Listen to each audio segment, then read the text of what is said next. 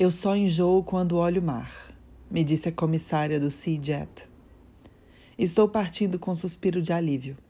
A paixão, Reinaldo, é uma fera que hiberna precariamente.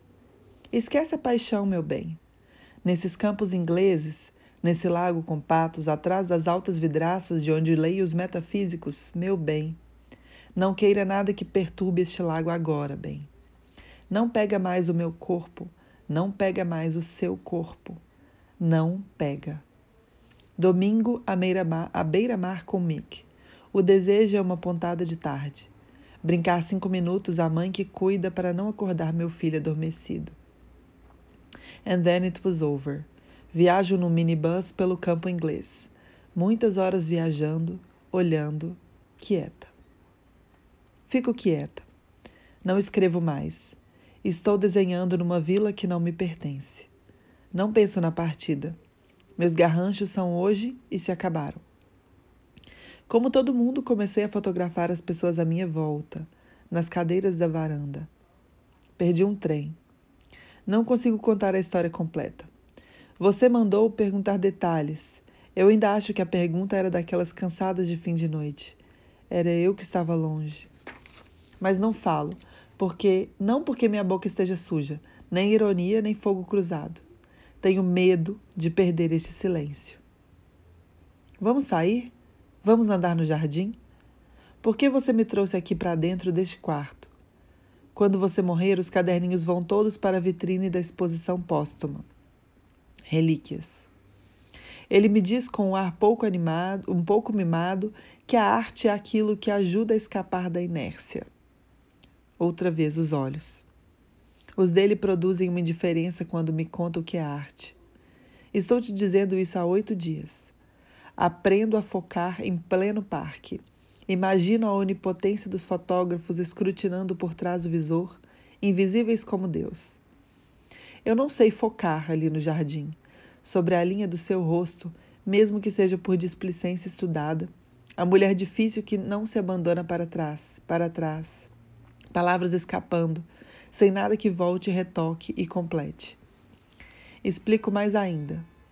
Falar não me tira da pauta. Vou passar a desenhar, para sair da pauta. Estou muito compenetrada no meu pânico. Lá de dentro, tomando medidas preventivas. Minha filha, leia isso aqui quando você tiver perdido as esperanças, como hoje. Você é meu único tesouro. Você morde e grita e não me deixa em paz, mas você é meu único tesouro. Então escuta só. Toma esse xarope, deita no meu colo e descansa aqui. Dorme que eu cuido de você e não me assusto. Dorme, dorme. Eu sou grande. Fico acordada até mais tarde.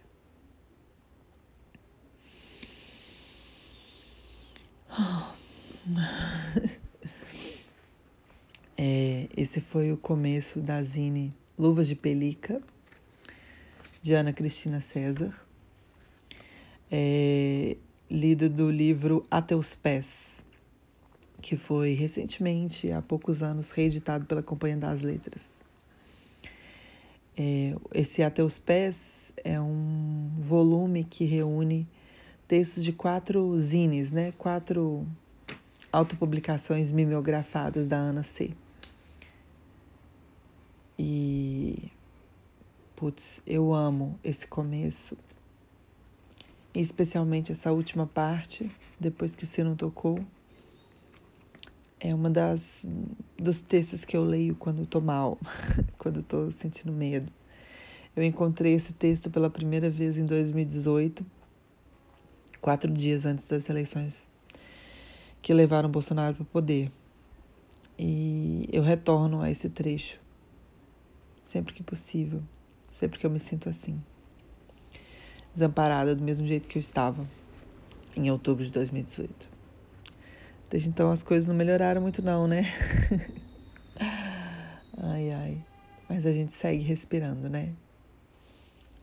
Leiam Ana Cristina César. É, os textos dela estão entre a prosa, a poesia, tem coisas que são mais prosa, tem coisas que são mais poesia, tem coisas que não é coisa nenhuma, que é diário, que é ensaio. E é isso, né? As mulheres, a gente fica tentando, os homens ficam tentando encaixar a literatura escrita por mulheres nas cavetinhas dos homens. E cada vez mais eu penso que a gente não cabe nessas gavetas, a gente tem outras formas de de ver o mundo, de classificar o mundo e cada vez faz menos sentido para mim pensar o que é prosa, o que é poesia, o que é conto, o que é crônica. Da minha perspectiva enquanto escritora e também como leitora. Bom, fim. Esse é o podcast, fim por hoje, né? Esse é o Respira, um podcast que eu faço com meu amigo Fred Botrel. Espero que tenham gostado dessa leitura e que ela tenha acariciado vocês como ela me acaricia. Boa tarde, bom dia, boa noite e até o próximo respiro.